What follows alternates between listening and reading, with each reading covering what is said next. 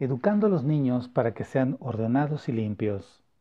La pregunta es, ¿por qué son desordenados?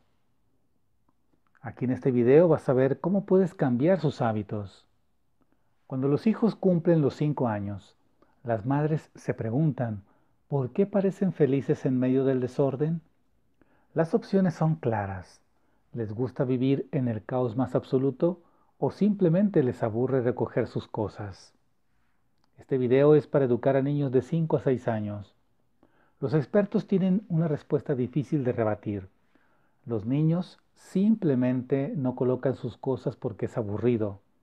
No les gusta recoger porque significa que ha llegado el final del juego. Y toca el rollo de ordenar. Seguramente por lo mismo, por lo que no quieren salir de la piscina, están deseosos de abandonar el colegio. Hacen lo que les gusta, cuando son más pequeños aún podemos engañarlos y hacer de recoger un juego más, pero cumplidos los cinco años no se tragan todo. Si algo no les gusta simplemente, simplemente no lo hacen. En general es más fácil ser desordenados que ordenados, tanto para los niños como para los adultos. Y la única manera de que una persona sea organizada es creando el hábito desde pequeño. El ser humano empieza la vida siendo desordenado la etapa más crítica son los dos años y medio. A esa edad les da un gran placer alterar los objetos. Para ellos es muy interesante ver las cosas donde no deben de estar. Les ayuda a comprender el mundo en el que viven. El orden se lo imponemos los adultos, que sabemos que es mejor que cada cosa esté en su sitio para ahorrar espacio y vivir organizadamente. Pero a un niño que las cosas estén desordenadas u ordenadas le da igual. Además, al desafiar las reglas aprende qué cosas son importantes y cuáles no. Y en la escala de desafíos, el desorden es algo más a investigar para ver qué pasa y cuáles son las consecuencias de sus acciones. ¿Cómo educarlos en el orden? Conviene ser a dosis equilibradas, convincentes y rígidos al pedir orden. No es algo dramático, es algo necesario. Hay que ordenar porque toca ordenar, de igual manera que toca irse a dormir, cenar o bañarse, y ante una negativa o dos o tres o cuatro, no hay que rendirnos. Ordenar es una tarea poco gratificante salvo para el adulto ordenado. A nosotros nos gusta ver y encontrar nuestras cosas, pero los niños aún no conocen esa sensación y enseñarles a ser ordenados es una manera de instaurar un hábito saludable. Los padres que claudican y recogen ellos están eliminando esa formación de orden, sistema y disciplina. Sus hijos serán niños consentidos que no se esfuerzan porque no están habituados. Hay otra modalidad de claudicación, la sacrificada. Es esa en la que los padres inutilizan a los hijos realizando ellos sus tareas al mismo tiempo que se quejan de tener que hacerlo. Pero si no se anima a los niños a que se pongan manos a la obra, jamás aprenderán y el círculo vicioso, anda, deja, mejor lo hago yo, se puede eternizar. Algunos padres se quejan de que en el colegio sus hijos recogen sin problemas, pero en casa se resisten todo lo posible. Y eso sucede porque los profesores crean una disciplina general. Todos recogen y quedarse fuera de la actividad común no es interesante. Para avanzar, simplifícales el camino. La mejor manera de animarles a aprender a ordenar es ponerles las cosas fáciles. Proponles un intercambio, recoger bien y rápido y luego hacer algo que les guste, como salir a tomar un helado o jugar a su juego favorito. Explícales por qué le pides que recoja. ¿Por qué no quieres que se tropiece por la mañana con sus juguetes tirados por el suelo? Porque así podrá encontrar sus construcciones en cuanto las necesite, porque la habitación está más bonita, ordenada, y porque papá y mamá también ordenan lo que desordenan. Coloca las perchas a su altura para que pueda colgar solo su delantal o su abrigo, doblar o guardar en el armario aún les viene grande. Organiza los juguetes en cajones, así solo tendrá que depositarlos allí. También conviene echarle una mano, lo que no quiere decir hacer el trabajo por él. Ahora, deben responsabilizarse de su desorden. A partir de los cinco años, no todo está perdido, más bien, todo está empezando. Están en la edad de aprender a responsabilizarse de su propio desorden para poder convivir civilizadamente con otras personas más adelante. Esta tarea exige paciencia y persistencia por parte de los padres, también sentido común, para no pedir a los niños cosas imposibles o innecesarias.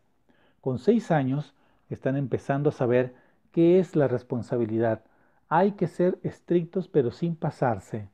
A los siete años son más autónomos y ya deberán ordenar solos, algo que supondrá cierto descanso físico para los padres, aunque no siempre de las cuerdas vocales.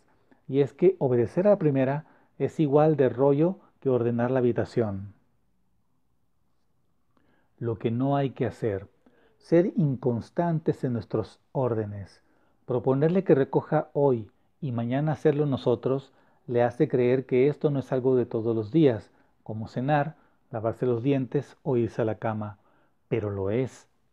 Premiar su esfuerzo con regalos. Es buena idea al principio, pero conviene ir cortándolo. De lo contrario, solo hará cosas que le fastidian a cambio de remuneración y el premio, al ser tan frecuente, perderá valor. Compararle con otros niños.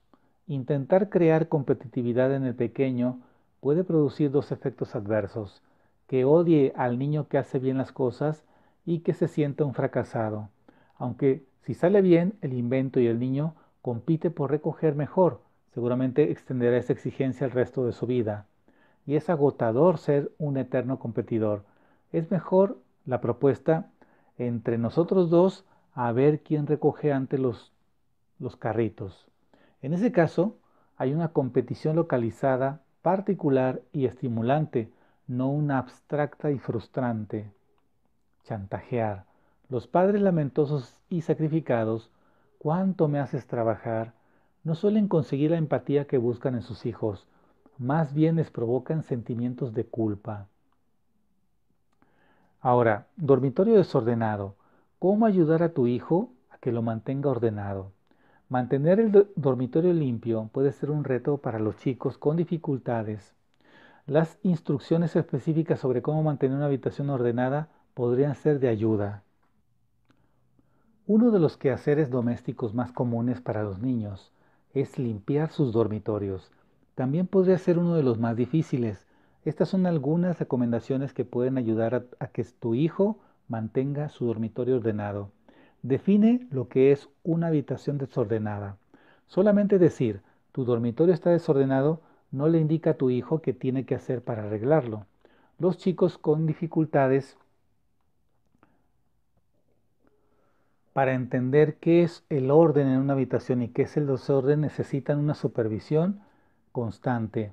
Cuando su habitación está limpia, camina alrededor con él y señala lo que hace lo que la hace ordenada.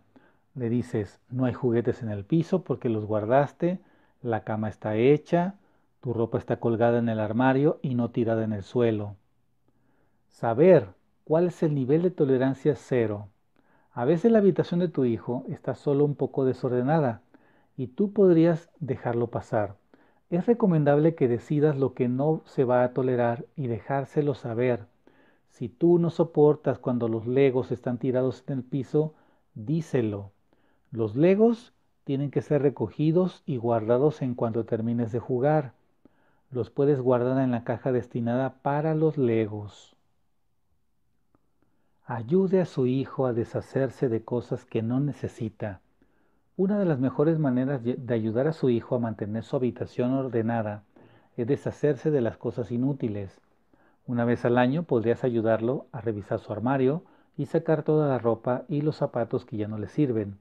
También puede deshacerse de juguetes viejos, útiles escolares, y otros objetos que ya no use. Esto puede facilitar que sea menos abrumador limpiar su dormitorio. Ten un lugar para cada cosa. Asegúrate que haya un lugar para cada cosa y que le sea fácil guardarlas en su lugar. Esto incluye ropa, juguetes, libros, equipo deportivo, instrumentos musicales, materiales de arte y cualquier cosa que él use con frecuencia. Muéstrale dónde va cada objeto y cómo guardarlo en su lugar. Pon especial atención en el área donde estudia. Asegúrate que el lugar donde tu hijo estudia esté limpio, incluso cuando no está en su dormitorio. Muéstrale cómo mantener organizadas las tareas escolares en carpetas para cada asignatura. Sé su modelo. Si esperas que tu hijo mantenga su habitación ordenada, es mejor que también la, la, tuya esté igual. Si tú pides a tu hijo que haga su cama, pero tú no haces la tuya, él podría pensar que no es importante.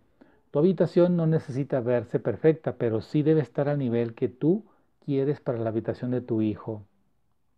Elogia los esfuerzos de tu hijo, incluso si tu hijo no limpió su dormitorio perfectamente. Es recomendable que lo elogies por hacer el esfuerzo. Y le dices, bien, ahora el piso está mucho más limpio, gracias por guardar tus juguetes. Probablemente sea lo mejor si tú no esperas que la habitación de tu hijo esté impecable. No obstante, asignar a tu hijo tareas domésticas como limpiar su cuarto puede enseñarle habilidades importantes. Y para terminar este video, solamente tres puntos fundamentales. Número uno, cuelga una fotografía de cómo luce su dormitorio cuando está ordenado para ayudar a que tu hijo recuerde cuál es su meta. Número dos, deshazte regularmente de las cosas que ya no use, de modo que tu hijo tenga menos cosas que organizar. Y número tres, sé un modelo a seguir para tu hijo. Si tú quieres que tu habitación, que su habitación esté ordenada, mantén la tuya ordenada. Si te gustó este video, dale pulgar hacia arriba, compártelo con tus amigos e invítalos a suscribirse a este canal. Déjame tus comentarios aquí abajo, son muy importantes para mí. Hasta pronto.